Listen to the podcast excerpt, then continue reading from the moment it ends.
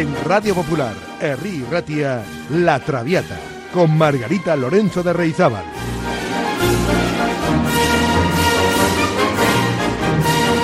Pasión por la lírica.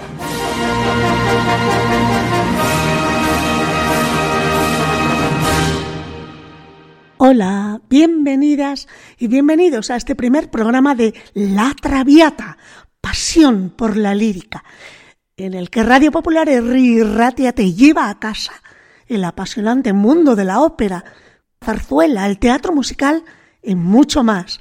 Los miércoles por la tarde a las 7, si no hay retransmisión deportiva, y a las 5, cuando la haya, les conduciré, si me lo permiten, por los vericuetos de los escenarios líricos, para descubrir los secretos de las óperas y zarzuelas, los mejores libretos, las áreas más espectaculares y todo lo que deben saber sobre los personajes, las mejores voces del pasado y actuales, los coros de ópera, los compositores. Si les gusta la lírica, La Traviata va a ser su programa de cabecera. Y si hay oyentes que creen que la ópera no va con ellos, que se aburren y no entienden nada, pues confíen, déjense llevar y descubran la magia del teatro musical, que la tiene y mucha además. Yo les ayudo. Con la Traviata estoy segura de que muchos se van a contagiar de la pasión por la lírica. Y para este primer programa, qué mejor que aclarar conceptos y destripar un término que se emplea mal generalmente, incluso dentro del mundo de la lírica. He titulado este primer programa de un modo muy gráfico. ¿Qué es el bel canto? Habrán oído hablar muchas veces del bel canto y esta denominación seguro que les ha traído inmediatamente la imagen de la ópera o de las primadonnas. Pues bien, el bel canto es un estilo vocal dentro de la lírica. No todas las óperas pertenecen al estilo belcantista. Por tanto, bel canto y ópera no son términos sinónimos. Vamos a ir por partes, despacio y buena letra. El bel canto, escrito así, con dos palabras, bel con B, canto, proviene del italiano y quiere decir literalmente canto bello, canto hermoso, y hace referencia al arte y la ciencia de la técnica vocal que se originó en Italia hacia finales del siglo XVI y alcanzó su auge a comienzos del siglo XIX.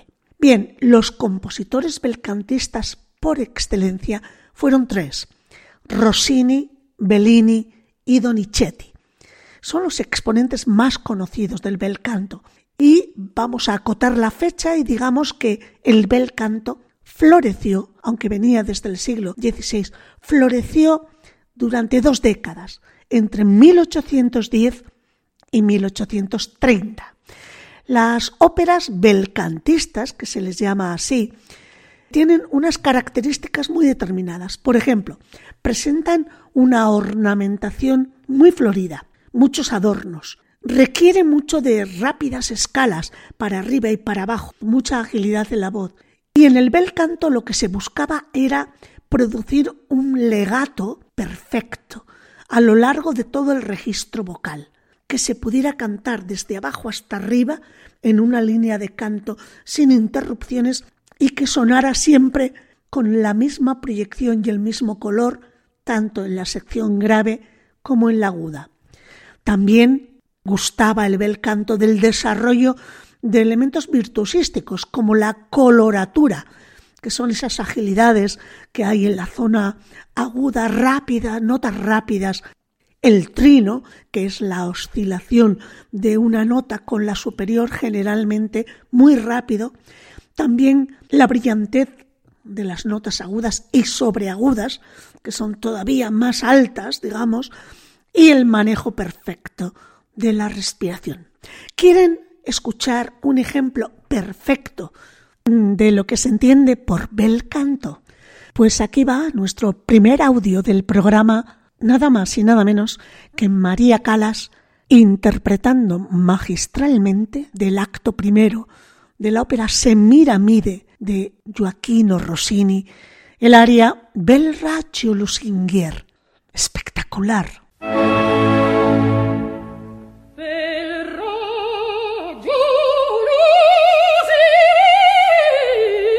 Atención ahora a los arpegios y las escalas ascendentes y descendentes ágiles. Ahora ornamentaciones muy rápidas.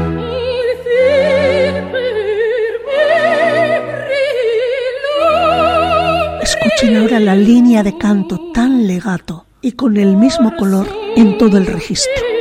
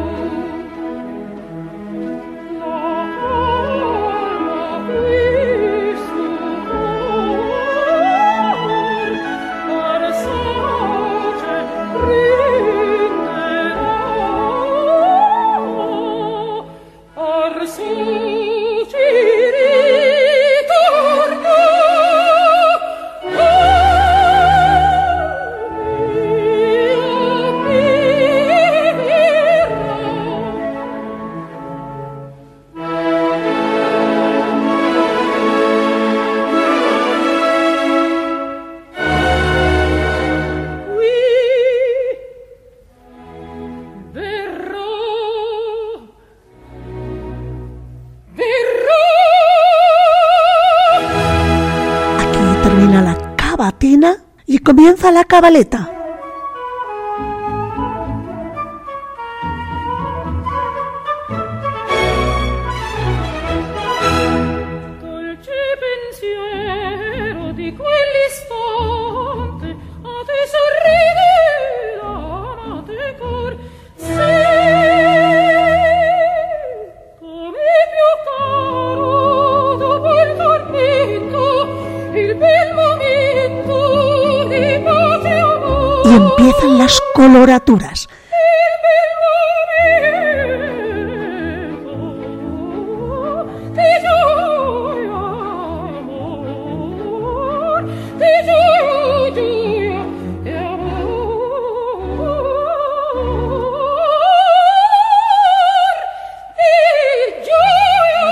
Ahora un interludio orquestal.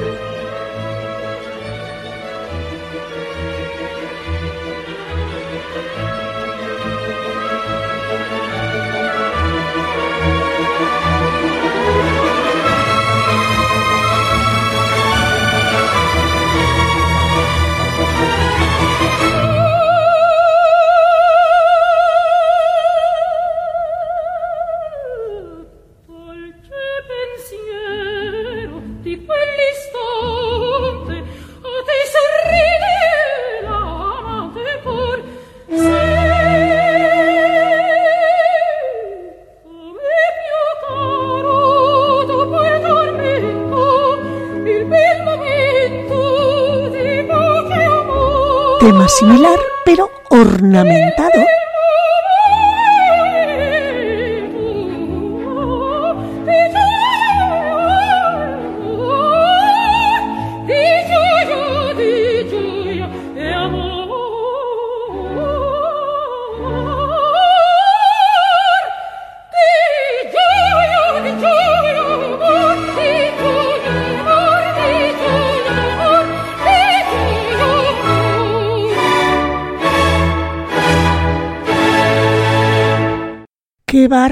María Calas cantando Se mira mire de Rossini, Belraccio Lusinguer. Fantástica. Bien, el bel canto floreció y se desarrolló, como hemos dicho, en Italia, ya desde la época del estilo barroco, del periodo barroco. Sin embargo, su influencia en las otras escuelas y estilos fue notable sobre todo a finales del siglo XVIII, donde podemos encontrar ejemplos en óperas francesas e incluso en el estilo mozartiano de bel canto. En Italia, el estilo desembocó, como hemos dicho, en una verdadera escuela que tuvo su era de oro con las composiciones de Rossini, Bellini, Donizetti y los primeros triunfos de Verdi en las primeras décadas del siglo XIX. Vamos a escuchar un fragmento del aria Vedro con mio diletto de Vivaldi a cargo del contratenor Philip Jarowski como ejemplo de bel canto barroco.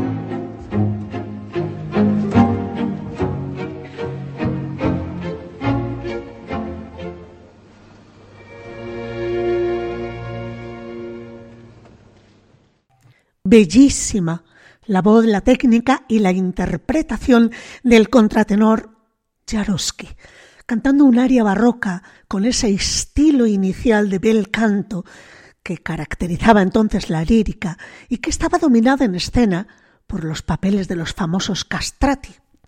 Bien, con el pasar de los años el estilo belcantista fue pasando de moda y los compositores comenzaron a privilegiar el uso de cantantes con un entrenamiento vocal distinto. Verdi, en sus obras de madurez, y Wagner prefirieron cantantes que supieran declamar más que cantar virtuosísticamente. Con la llegada de Puccini y la nueva hornada de compositores italianos, como Arrigo Boito, Humberto Giordano, Chilea o Mascagni, se cambió a un estilo vocal que se acercaba mucho más a la voz hablada, ya que no se requería el uso de la coloratura, ni del trino, ni alardes de control del fiato, ni agudos o sobreagudos.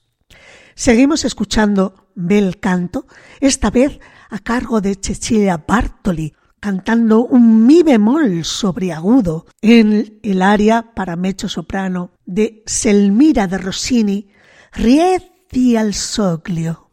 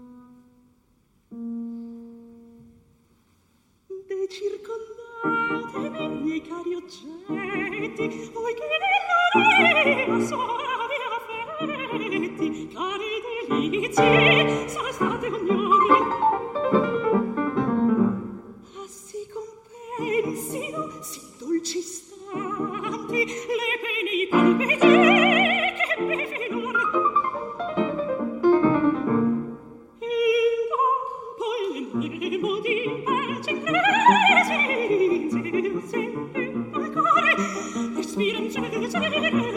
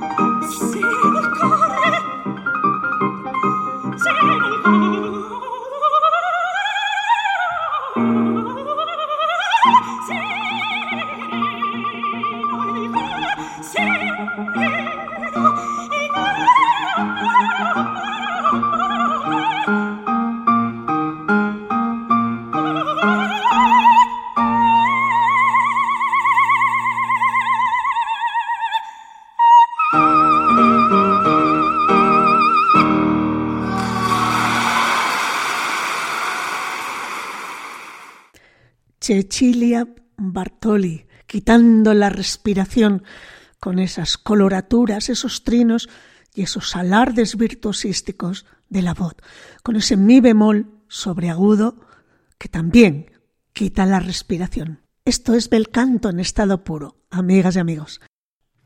Con el triunfo en el gusto del público de las óperas de Wagner, Verdi, Strauss, Puccini, y la llegada del verismo italiano, los cantantes comenzaron a emplear un estilo vocal que tenía ya poco que ver con el bel canto. Se perdió el uso de la coloratura e incluso todas las ornamentaciones se, volvieron un poco anacrónicas. Digamos que el repertorio bel cantista pasó de moda. Pero con la llegada de María Calas cambió la suerte de este estilo. La Calas, con su talento vocal, educada por una virtuosa belcantista además, como fue su maestra Elvira de Hidalgo, y además con el talento de la Calas para el dramatismo, eligió títulos que en la época casi no eran representados y le dio nuevos aires a heroínas que para muchos eran poco creíbles o incluso ridículas. Así títulos como Norma, Lucia de la Mermur o Sonámbula fueron redescubiertos en su verdadera magnitud y naturaleza vocal y estilística. Papeles como los de Medea, Ana Bolena, Imogene, Armida o La Vestale volvieron a los teatros después de décadas de ausencia y volvieron no solo como eventos musicológicos, como rarezas, sino también como grandes éxitos de público. A María Calas le debe el bel canto la vuelta a los escenarios. Escuchemos a María Calas precisamente cantando un aria de la sonámbula de Bellini, la cavatina A non crede a mirarti, y seguido, como ya saben, aunque lo explicaremos más adelante, A non giunge, la cabaleta. La grabación es de 1957.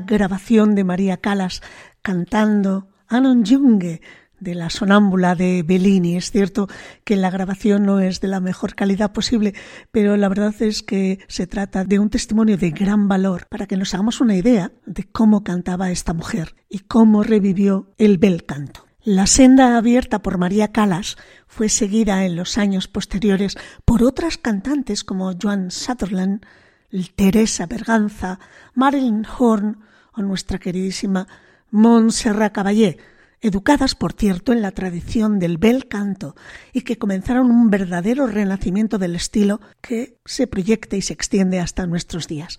Vamos a resumir entonces características del bel canto. Perfecta igualdad y uniformidad de la voz en todos los registros.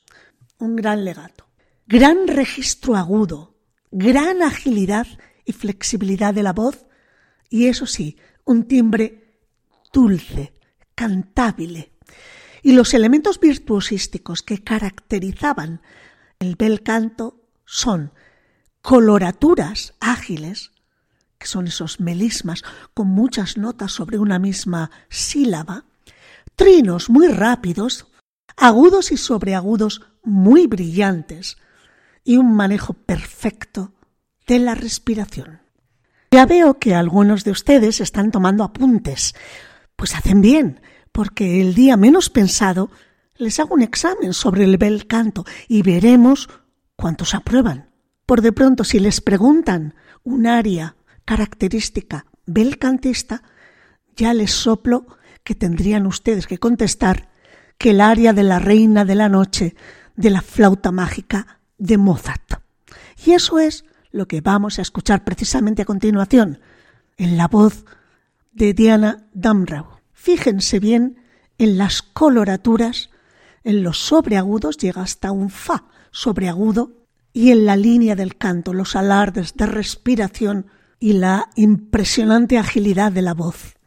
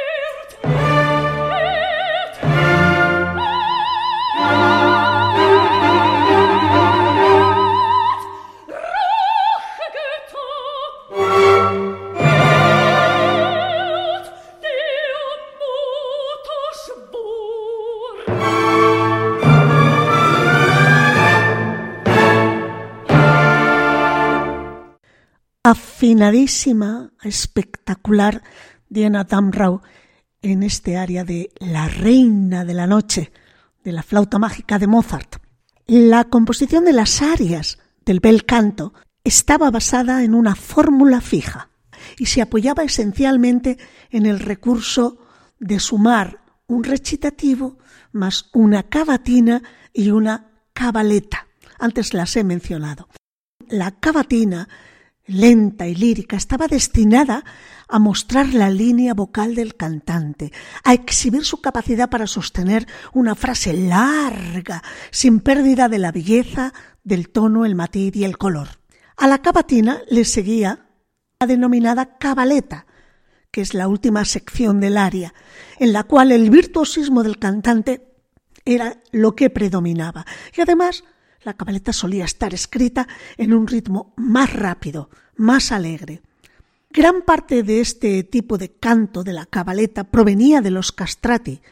De hecho, Rossini había oído a algunos de los grandes castrados cantando y sabía de lo que eran capaces. Sabía también que los grandes castrati no eran meros exhibicionistas. Los que poseían gusto estaban en condiciones de conmover a sus oyentes con la pureza, la belleza e incluso con la pasión de su canto. Les propongo ahora una pequeña prueba de discriminación auditiva. Van a escuchar en la voz del tenor italiano Mario del Mónaco, considerado por muchos como el mejor tenor dramático del siglo XX, muerto ya en 1982. Bueno, pues le vamos a escuchar en un área de la ópera Hernani de Verdi, ¿Cuál es la prueba auditiva que les propongo?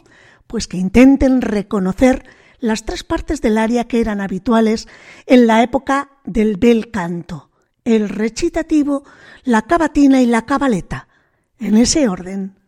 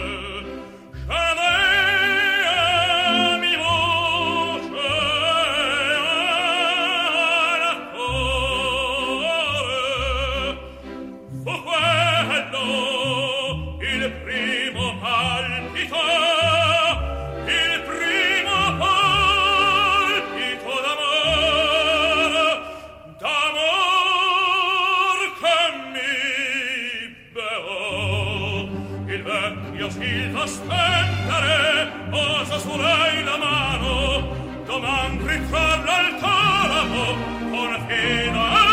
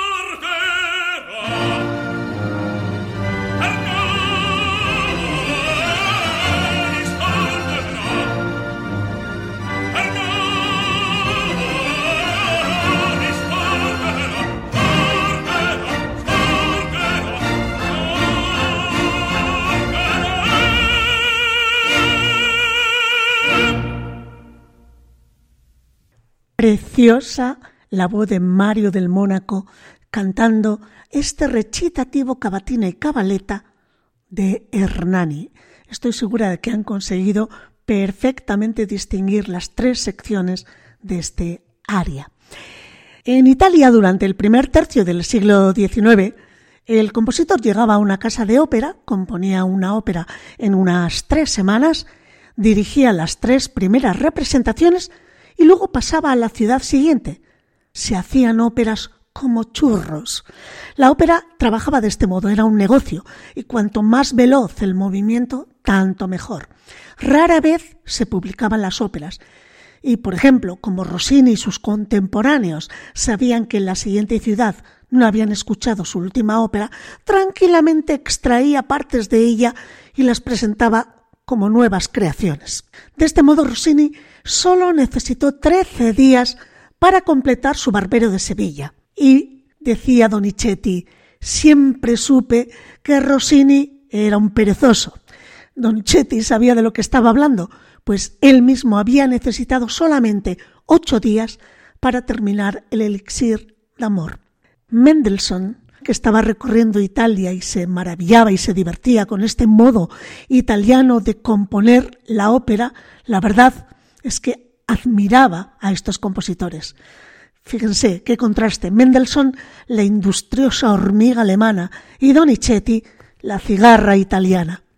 Vamos a escuchar un aria del Barbero de Sevilla, Ah, il più lieto, il più felice, a cargo de Juan Diego Flórez. Y mientras escuchan el aria, piensen que Rossini la escribió, pues calculen ustedes, media hora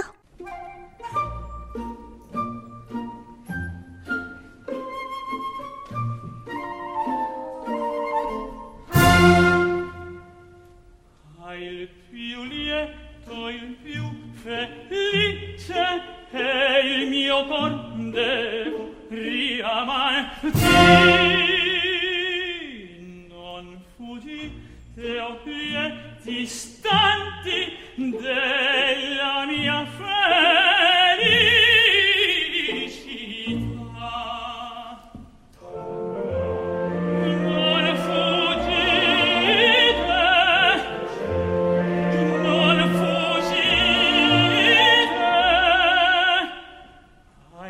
lieto il più felice e il mio corpo ia far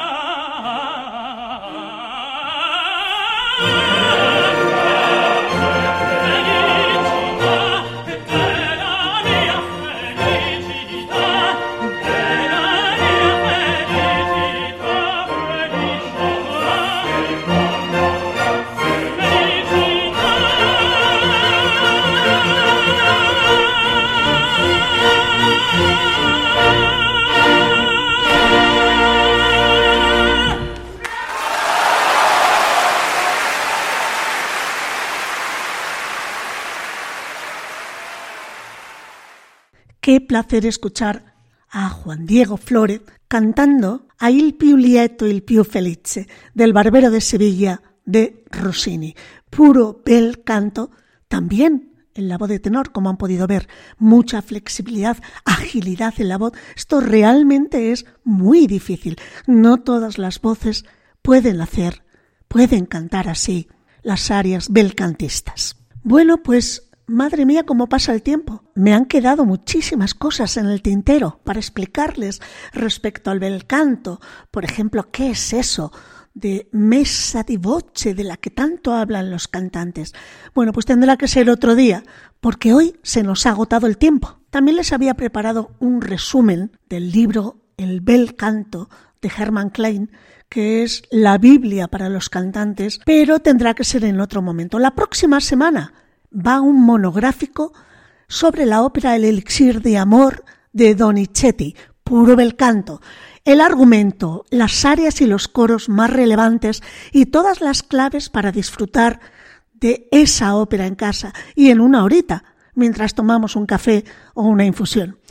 Por cierto, pueden escribir al WhatsApp de La Traviata, que es el mismo que el de Música Maestra, para contarnos sus impresiones, sugerencias o pedir que pongamos las obras que les gustan o que quieren que les explique con un poco de detenimiento. El número apunten 688-713-512. Ojalá que hayan disfrutado de este primer programa.